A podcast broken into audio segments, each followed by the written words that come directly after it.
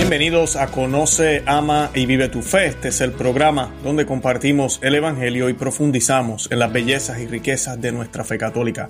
Les habla su amigo hermano Luis Román y quisiera recordarles que no podemos amar lo que no conocemos y que solo vivimos lo que amamos. En el día de hoy voy a estar hablando de las desafortunadas declaraciones del Papa Francisco el pasado 1 de diciembre.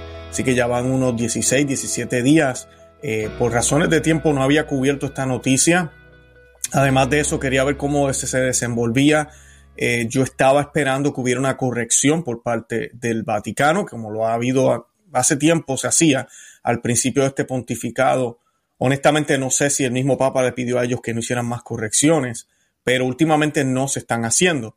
En el documento eh, de la audiencia general del 1 de diciembre del Papa Francisco, eh, todavía sale eh, las aberraciones dichas por él, los disparates teológicos que dijo ese día sobre la concepción de Jesucristo, eh, la aparente, según él, acusación de los judíos de que María era una prostituta, de que José sabía todo eso y pues que tuvo que aceptarlo. Además de eso, también él habla un poco un poco no lo dice claramente, de que hay un pasaje diabólico en la Biblia, lo cual es imposible. La Biblia es palabra de Dios, no puede haber ningún pasaje demoníaco, aunque yo voy a explicar en qué sentido tal vez lo dijo el Papa Francisco, pero lo dijo. Y hay algo que a oídos fieles, eh, a personas que son bien católicas y como debe ser, debemos serlo, eh, hay cosas que no se deben decir eh, o maneras de decirlo. Eh, y pues de eso voy a estar hablando hoy porque pues con mucho respeto, especialmente cuando se trata de la Biblia, cuando se trata de la Santísima Virgen, cuando se trata de Dios, de Jesucristo, de, de los dogmas de fe y de las doctrinas y las bases de nuestra fe cristiana. Hay que tener mucho cuidado como nos expresamos. Del Papa esperamos ese ejemplo. Y pues lamentablemente eso no está sucediendo y sí, es un hombre, se pudo haber equivocado aquí y allá, pues el Vaticano debió haber corregido y no han corregido. Además de que yo voy a estar leyendo una gran parte de lo que él dijo.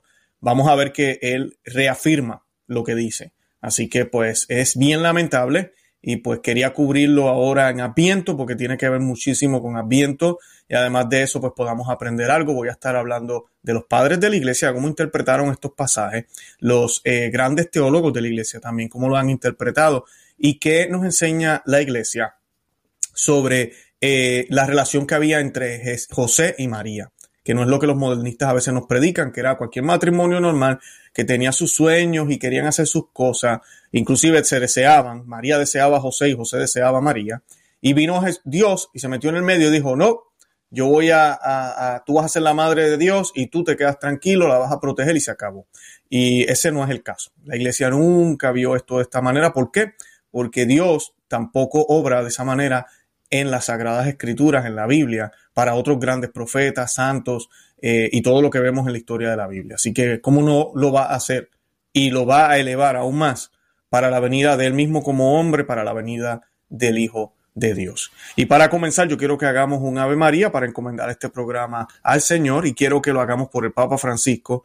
Y también quiero que todos los que me están viendo, eh, si desean que haga oración por su país, coloque el nombre de su país en, la, en, la, en los comentarios, en el chat. Además de los que ya están conectados, les pido que por favor compartan el video y le den me gusta. Es la mejor manera en que me pueden apoyar. Muchos de ustedes me escriben cómo apoyarme, esa es la mejor manera. Darle me gusta al programa inmediatamente y compartirlo. Compartirlo en Facebook, en, en, en WhatsApp, en Twitter, en, en, donde sea, por texto. Envíele el link a más personas para que se enteren de este mensaje eh, aquí en este canal creemos que tenemos Papa y estamos orando por él, pero aquí hablamos la verdad, defendemos el Evangelio y pues eso es lo que vamos a hacer en el día de hoy. Y comenzamos esta oración in nomine Patris es Fili Spiritu Santi. Amén. Ave María, gracia plena, Dominus tecum. Benedicta tu in mulieribus et benedictus fructus ventris tui, Jesus. Santa María, Mater Dei, ora pro nobis peccatoribus, nunc et hora morti nostra. Amén. Dios te salve María, llena eres de gracia, el Señor es contigo. Bendita tú eres entre todas las mujeres, y bendito es el fruto de tu vientre Jesús. Santa María, Madre de Dios, ruega por nosotros pecadores, ahora y en la hora de nuestra muerte. Amén. En el nombre del Padre, del Hijo y del Espíritu Santo. Amén. La hice en, español y en latín. ¿Por qué? Porque el latín es la lengua de nuestra Iglesia Católica. El Concilio Vaticano II pidió que la preserváramos, que tuviera primacía en todo lo que fuera de oración y liturgia. Así que somos obedientes a la Iglesia en este canal. Y pues comenzamos. ¿Qué fue lo que dijo el Papa en su audiencia?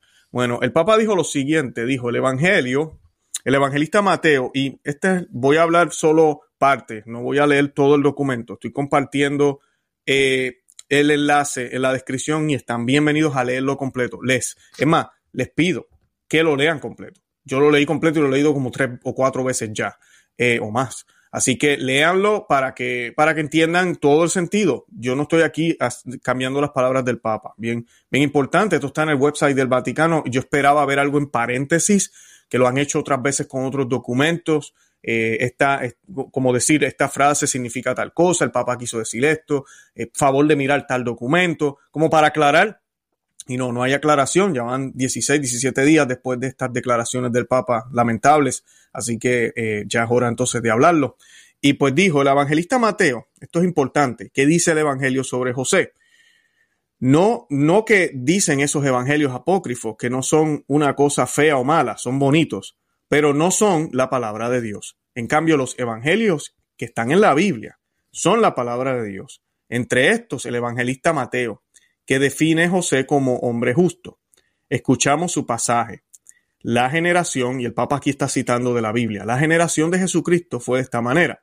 Su madre María estaba desposada con José y antes de estar junto, juntos ellos, se encontró encinta por obra del Espíritu Santo. Su marido José, como era justo y no quería ponerla en evidencia, resolvió repudiarla en secreto. Eso está en Mateo 1, 18 al 19. Porque los novios, continúa el Papa, porque los novios, cuando la novia no era fiel, o se quedaba embarazada, tenían que denunciarla. Y las mujeres en aquella época eran lapidadas. Pero José era justo. Dice, no, esto no lo haré, me quedaré callado. Queridos hermanos y hermanas, continúa el Papa, muy a menudo nuestra vida no es como la habíamos imaginado. Sobre todo en las relaciones de amor, de afecto, nos cuesta pasar de la lógica del enamoramiento a la del amor maduro. Y se debe pasar del enamoramiento al amor maduro. Vosotros recién casados, pensad bien en esto. La primera fase siempre está marcada por un cierto encanto que nos hace vivir inmerso en un imaginario que a menudo no corresponde con la realidad de los hechos. Pero precisamente cuando el enamoramiento con sus expectativas parece terminar, ahí puede comenzar el amor verdadero. Amar de hecho no es pretender que el otro o la vida o la vida corresponda con nuestra imaginación, significa más bien elegir en plena libertad tomar la, responsabilidad de la vida, así como se nos ofrece. Es por esto por lo que José nos da una lección importante. Elige a María con los ojos abiertos y podemos decir con todos los riesgos. Pensar en el Evangelio de Juan. Y aquí voy a hacer un paréntesis. Él va a citar el Evangelio de Juan eh, yo no encontraba esta frase, van a ver ahorita por qué se me, hizo un poco difícil encontrarla, aunque la encontré, eh, por el sentido que le va a dar el Papa Francisco ahora. Pero les quiero dejar saber, está tomada del Evangelio según San Juan, capítulo 8, versículos 41-43.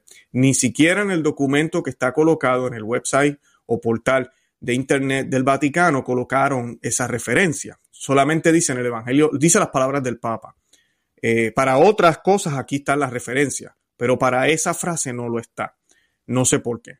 Entonces, pues con la interpretación que le da el Papa, yo no la encontraba. Eh, pero, pero la encontré y me di cuenta que, la interpretación no, no tiene nada que ver. Y eso es lo que vamos a leer ahora. Aquí viene la parte fea. Dice, pensar en el Evangelio de Juan.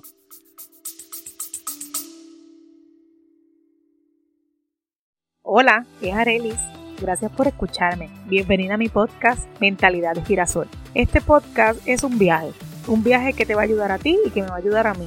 Espero crear una gran comunidad y espero que con mis vivencias y experiencias, mis desaciertos y aciertos y mi luz y oscuridad, yo pueda hacerte entender que no estás sola. Yo voy a ti, yo voy a mí, no te quites.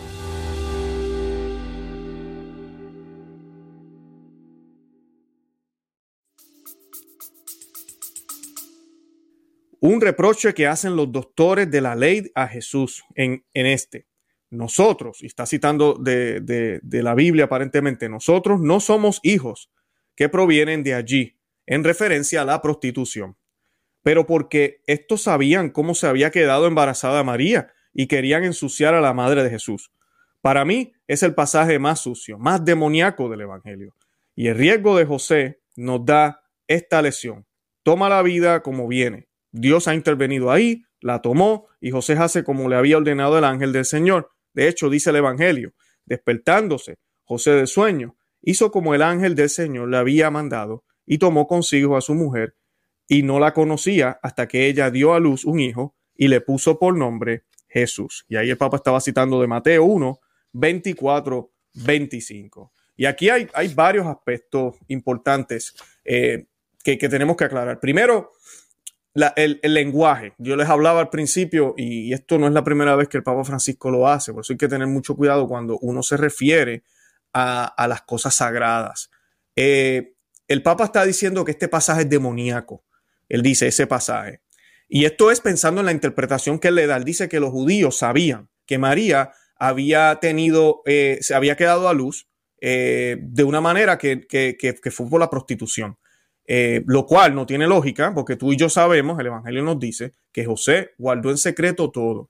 O sea que para la gente en aquella época, la Biblia misma nos enseña que todos pensaban que Jesús era el hijo de José, el hijo de, del, del carpintero. Eso es todo lo que se sabía. Eh, tal vez en círculos bien cercanos, testimonio eh, puesto en la Biblia, pues sabemos que José sabía que el hijo no era de él, que era de Dios, el hijo de Dios, perdón. Sabemos también que Santa Isabel lo sabe porque así ella identifica a María cuando la ve por primera vez ya embarazada. Ya, ya tiene a, Jesús en el vientre. Eh, y, y, así podemos ver eh, la profecía de Simeón, vemos a los tres reyes magos que llegan. Eh, bueno, hay varias, varios testimonios donde podemos ver que sí hay un puñado de gente que lo sabe, pero no es la gran mayoría. Y estos fariseos no le va a importar lo que hicieron en una aldea tan lejana, ¿verdad? Un lugar tan, tan pobre. Eso también nos dice la Biblia, no les interesaba. De ahí no puede venir ningún profeta, decían. Así que, ¿cómo es posible que esta gente supuestamente sabían y que por eso le están haciendo esa acusación a, a, Jesús, como quien dice, tú eres un hijo bastardo, yo no lo soy. Y pues entonces el Papa dice, este pasaje es demoníaco. Y pues eh, en parte, mí en parte no, es que no tiene sentido. Ahorita vamos a ver. Pero vamos a suponer que esa fuera la interpretación correcta. Vamos a, vamos a imaginarnos hoy que realmente estos judíos sabían. Ellos sabían que María milagrosamente eh, ¿verdad? El hijo de María no es de José, vamos a decir, porque ellos no creen, no creen, jamás ni nunca van a pensar que fue milagroso. Primero que nada, José hubiese estado en problemas también, porque la ley exigía que ningún hombre podía eh, protegerla, tenía que repudiarla. Esa es una. Y eso no pasa, o sea, que para que vean lo, lo, lo ridículo de esta interpretación. Pero lo otro es que vamos a suponer que si sabían, hicieron esta acusación, a mí no se me hubiese hecho difícil encontrar el pasaje, porque yo me recordaría, ah, ya, sí, el Evangelio de, de, Juan nos habla de esa parte donde ellos van y le dicen, le dicen bastardo a Jesús, básicamente. Eh, pero cuando tú lees el pasaje, tú sabes que lo que dice es que Jesús es el Hijo de Dios y ellos no quieren entender eso y, se sorprenden con las declaraciones de él. Pero vamos a suponer que esa sí es la inter interpretación correcta. Por más que a mí me moleste lo que están haciendo los judíos, yo no puedo llamar a ningún verso de la Biblia, a ningún versículo de la Biblia, a ninguna palabra, coma, punto, tilde, cualquier eh, cosa que está escrita en la Biblia es palabra de Dios. Nada de lo que hay en la Biblia es demoníaco, por más que a mí me enoje cuando Pedro negó a Jesús tres veces o cuando eh, eh, el, hombre rico se fue y no le hizo caso. Eh, todo eso, cuando le colocaron la corona de espina, yo veo, lo leo y digo, wow, esto qué demoníaco es este pasaje de la Biblia. Oh, no, ¿cómo voy a decir eso? Le estoy faltando el respeto a la fuente, a la fuente que nos dejó la iglesia, que nos dejó la tradición, que nos dio Dios mismo, porque es palabra de Dios, eh, inspirada por los autores que son humanos. Nosotros no creemos que el dedo de Dios escribió la Biblia, pero sí sabemos que el Espíritu Santo es el autor de esa palabra escrita a través de hombres como tú y como yo. Por eso vemos distintas eh, maneras del lenguaje y todo lo demás. No voy a entrar en ese tema ahora, pero el punto es que nada de lo que hay ahí, por más que me enoje, por más horrible que haya sido, por más que esté describiendo una ofensa hacia Dios o hacia su madre o hacia sus planes, es diabólico.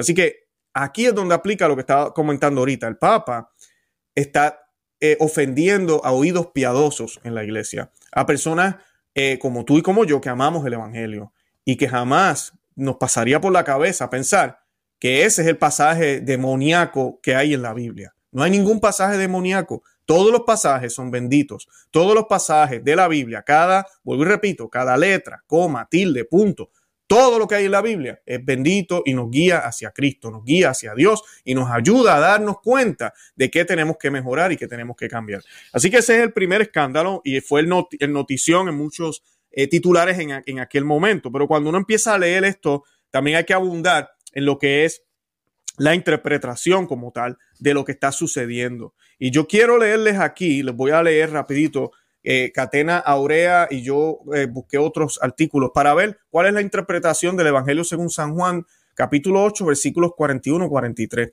Y San Agustín nos dice lo siguiente, miren lo que dice San Agustín, los judíos, según parece, empezaban a comprender que el Señor no les hablaba de la generación natural, sino del modo de vivir.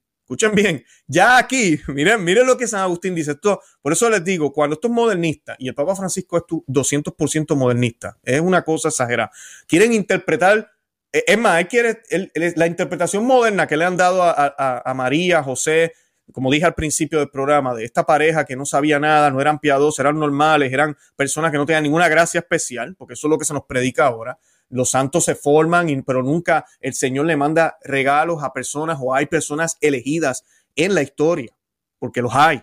La Biblia está llena de ellos, que tienen un papel especial y por ende se les concedieron gracias. No es que no tenían libertad de albedrío. La Virgen María es una, San José es otro. Entonces no podemos decir que ellos eran cualquier persona, cualquier parejita que, mira, estaban enamorados. María deseaba a José, José deseaba a María y de momento apareció el ángel Gabriel y dijo, aquí se acabó lo que se daba. Esto es lo que vamos a hacer. María aceptó, José estaba como confundido pensó horriblemente de María, dijo, esta mujer se revolcó con yo no sé quién, yo no puedo estar con ella, pero como yo soy justo, la voy a, repudiar en secreto. Y eso no es cierto, nada de eso es cierto. Entonces, es lo que voy a ver ahora, pero miren cómo en esta otra lectura, San Agustín nos dice que no, los judíos no están pensando que el Señor es bastardo. Yo no entiendo por qué el Papa Francisco tiene que colocar el Evangelio de San Juan, capítulo 8, en esta prédica sobre, sobre la, lo justo que fue José con María. Eh, dice, los judíos, según parece, empezaban a comprender que el Señor no les hablaba de la generación natural, sino del modo de vivir. Las Sagradas Escrituras suelen llamar fornicación espiritual al acto por el que un alma se entrega como prostituta a muchos y falsos dioses. Por esto, por esto sigue el evangelista. Y ellos le dijeron, nosotros no somos nacidos de fornicación. Un padre temeroso que es, sino de un padre temeroso que es Dios. Eh, y el pasaje que cita el Papa, lo voy a leer otra vez, porque el Papa solamente dice que ellos le dijeron, nosotros no somos hijos que provienen de allí, en referencia a la prostitución. Esas son las palabras del Papa. El texto de la Biblia, yo sé que hay diferentes traducciones, pero dice, y ellos le dijeron, nosotros no somos nacidos de fornicación, un Padre tenemos que es Dios. Y Jesús les dijo, si Dios fuese vuestro Padre, ciertamente me amaríais, porque yo de Dios salí y vine, y no de mí, de mí mismo, más Él me envió porque no entendéis este, este mi lenguaje, porque no podéis oír mi palabra. Él no está hablando para nada de lo natural para nada. Y cuando vemos la lectura completa, lea el capítulo entero de San Juan, capítulo 8, mi esposa y yo lo estuvimos leyendo para poder prepararme para este programa. Y yo decía, pero ¿dónde el Papa saca esto? No tiene que ver nada. Yo no pienso en María cuando leo esto. Por eso es que se me hacía tan, tan complicado encontrarlo, ya que el Vaticano tampoco lo cita. Y yo creo que el Vaticano no lo cita porque saben que esto es un disparate del Papa Francisco. Eh, pero tampoco lo corrigen. Eh, Crisóstomo dice lo siguiente, ¿y vosotros qué decéis? ¿Qué decís? Disculpen, ¿qué tenéis a Dios por Padre y acusáis a Jesucristo porque dice esto mismo? Y lo más admirable consistía en que muchos de ellos habían nacido hijos de fornicación, porque se hacían muchos casamientos ilícitos. Más, no los reprendía por esto, él hablando de Jesús Crisóstomo, más no los reprendía por esto, sino que insiste para manifestar que no son hijos de Dios. Por esto sigue, y Jesús les dijo, si Dios fuese vuestro Padre, ciertamente me amaréis me amarías a mí, porque yo salí y vine de él. Eh, ven la interpretación, yo no entiendo y puedo seguir. Aquí tengo a San Hilario, tenemos a San Agustín, eh, y, así sigue. Él no está hablando de su origen como humano, él está hablando de su origen como Dios.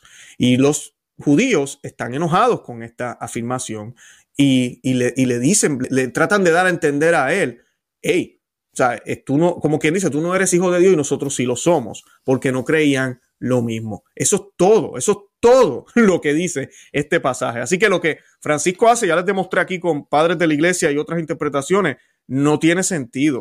Ahora, ¿qué pasa? ¿Por qué Francisco habla de esto? Porque es una manera muy moderna de ver la relación de San José y María, como les estoy hablando. Eh, lamentablemente para mucha gente hoy en día en la iglesia es imposible pensar que María haya tenido ya la intención de permanecer virgen toda la, por toda su vida y que, y que José, cuando se casan, acepte eso. Por eso, y ahora voy a estar leyendo un poco, pero por eso Santo Tomás de Aquino y otros santos nos dicen que cuando José estaba meditando si la repudiaba o no, o qué hacer, eh, muchos santos, e inclusive sacerdotes actualmente lo afirman, esto no es dogma, pero hace sentido, dicen que San José no se sentía digno de ser el esposo de la Madre de Dios. Él ya sabía, él decía, espérate, María es la Madre de Dios. En esta época se estaba esperando la venida del Mesías y él no se sentía digno y decide entonces eh, repudiarla por esa razón. Y el ángel se le aparece y le dice, no temas. ¿Por qué? Porque es una gran tarea. Estamos hablando de Dios. Amigas y amigos que me escuchan, a veces como que no nos pasa por la cabeza la diferencia de tener un hijo simplemente y de tener al Hijo de Dios como hijo en tu vientre y que tú tengas que cuidar a Dios mismo hecho niño. Eh, es, una responsabilidad inmensa eh, y para ellos era algo muy, muy grande. Es por esto que San, Santo Tomás de Aquino eh, explica muchísimo y habla de cómo cuando el ángel Gabriel le dice a María el mensaje, María reacciona como reacciona y mucha gente a veces trata de buscarle, le buscan las cinco patas al gato cuando María dice, ¿y cómo puede ser esto? ¿Y cómo puede ser esto? Pues ¿por qué? Porque María, muchos dirán, y yo diría lo mismo, digo, ok, María entiende que ya no se ha casado todavía, pero se va a casar o va a vivir con él ya de por sí de lleno, pues así va a ser, ¿verdad? El hijo que vas a tener va a ser, va a ser hijo, eh, va, a ser un hijo especial, básicamente. Eh, pero ¿qué pasa? Ella no tenía intenciones de eso tampoco.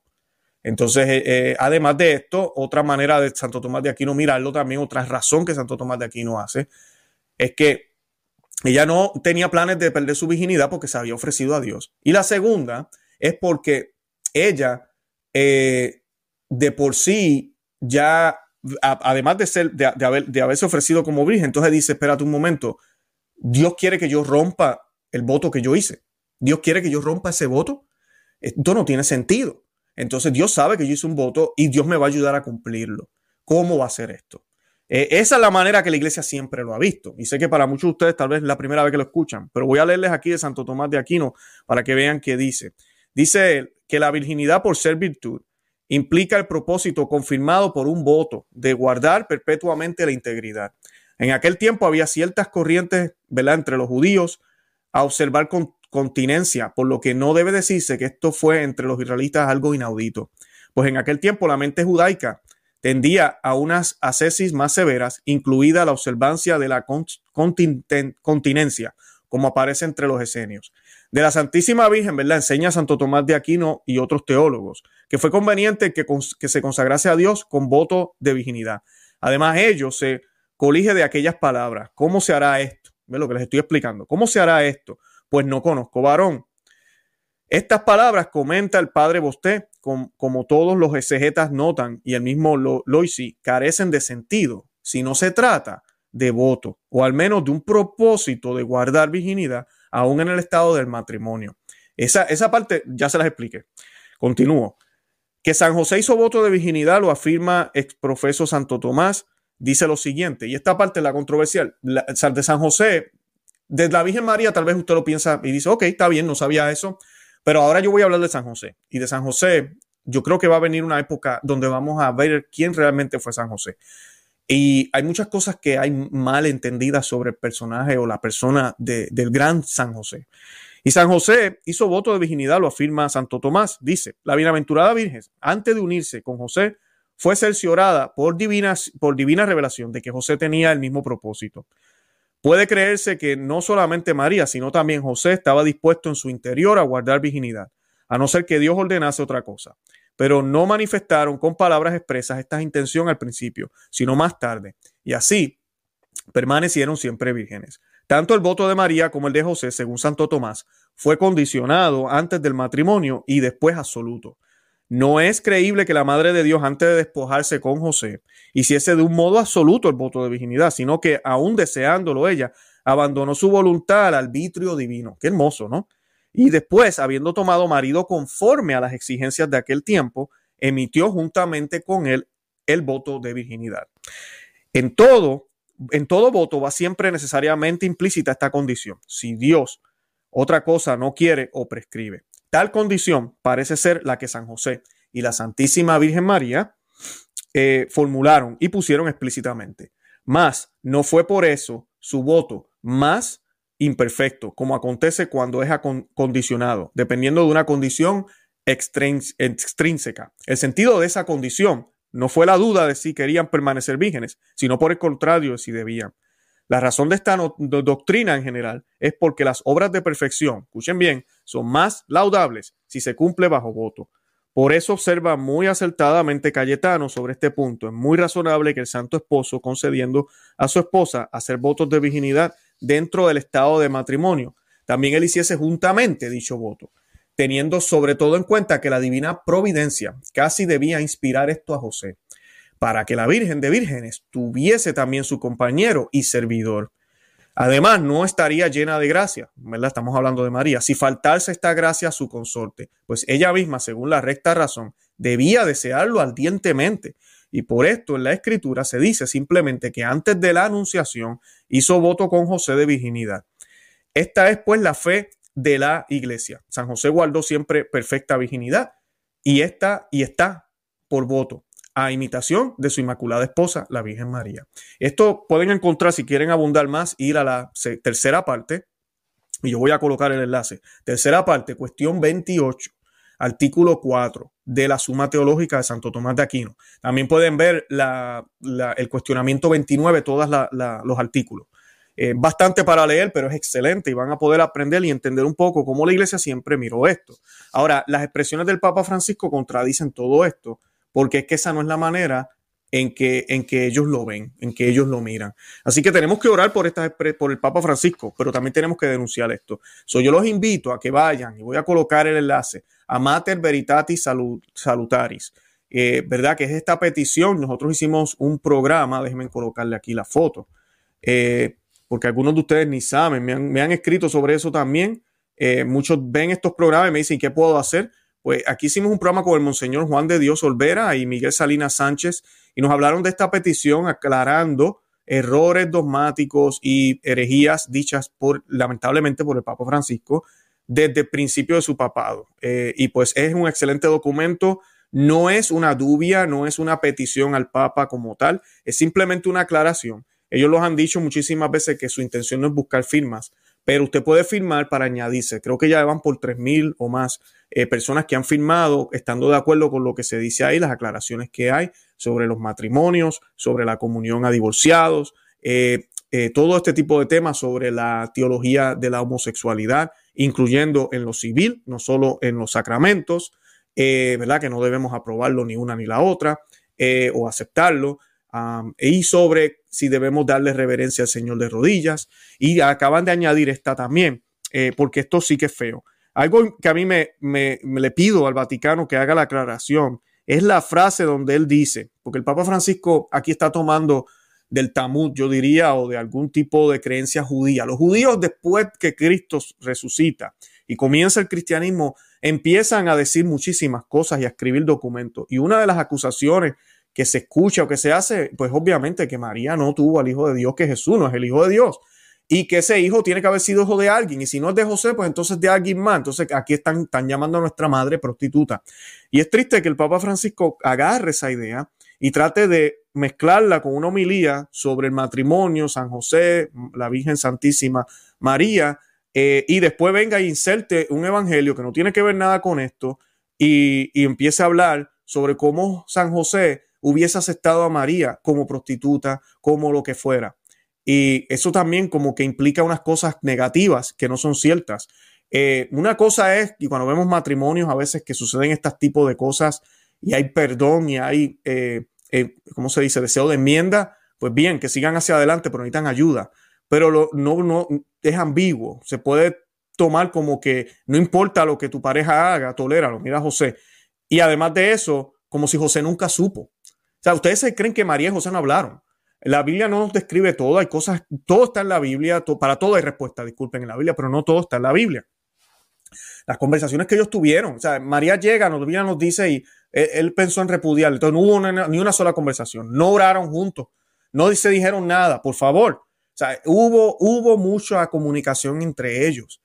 Eh, ella posiblemente le describió los eventos a él primero, del ángel Gabriel. ¿Ustedes creen que él nunca se enteró? Nos enteramos de San Lucas luego, por favor. todo esto eh, tuvo que haber pasado y luego la intervención divina, por supuesto, del ángel que se le aparece a San José. Eh, dos veces, si no me equivoco, tres veces. Así que el ángel le deja saber, tres veces, disculpen, tres veces, le deja saber. ¿Y por qué se le aparece tres veces? Porque él es la cabeza de la familia. a María se le apareció una sola vez aunque María es la Madre de Dios. Eso es tema para otro día. Pero pues bien importante que, que, que entendamos esto, pero que hagan la aclaración, porque el Papa dice lo siguiente, dice, pensar en el Evangelio de San Juan, un reproche que hacen los doctores de la ley a Jesús, es este, nosotros no somos hijos que provienen de allí, en referencia a la prostitución. Pero porque estos sabían, pero porque estos sabían cómo se había quedado embarazada María y querían ensuciar a la madre de Jesús. Para mí, es el pasaje más sucio, más demoníaco del Evangelio. Un disparate. No hay pasajes demoníacos en la Biblia, ni uno solo, por más que, que presenten una situación que es fea. Y la otra es que esta situación no pasó. Ellos no sabían. Dice aquí que el, el Papa dice que ellos sabían que ella había quedado embarazada de prostitución, básicamente, y que querían ensuciar la madre de Jesús. Qué tristeza. Eh, de verdad que necesitamos una aclaración. Yo públicamente le pido al Vaticano que ponga una aclaración, hagan unos colchetes a esta audiencia, pero esto es horrible. Y le pido a ustedes, a la audiencia, que vayan y firmen la, petición, o no petición, el documento Mater Veritatis Salutaris, Salutaris, sí, y, y para que apoyen este movimiento también y que estudien su fe. Yo voy a dejar todos los enlaces para que poco a poco vayamos entendiendo cuáles fueron realmente la relación, cuál fue la relación entre María y José y cuál fue la misión que Dios les tenía a, ellas, a ellos ya predestinado. Bueno, yo los invito a que visiten nuestro blog, conoce ama y que se suscriban aquí al canal en YouTube, que le dejen saber a otros que existimos, eh, que también se suscriban al otro canal, Perspectiva Católica con Luis Román, en YouTube, ambos canales. Los que me están viendo en Facebook, gracias por el apoyo, eh, pero 90% de nuestro contenido está solamente en YouTube, así que vengan a los dos canales, Conoce, Ama y Vive tu Fe y Perspectiva Católica con Luis Román. Y además de eso, como ya mencioné, estamos en los medios sociales, Facebook, Instagram y Twitter y TikTok por Conoce, Ama y Vive tu Fe. De verdad que los amo en el amor de Cristo y Santa María Ora pro nobis. Que Dios me los bendiga. Bye bye.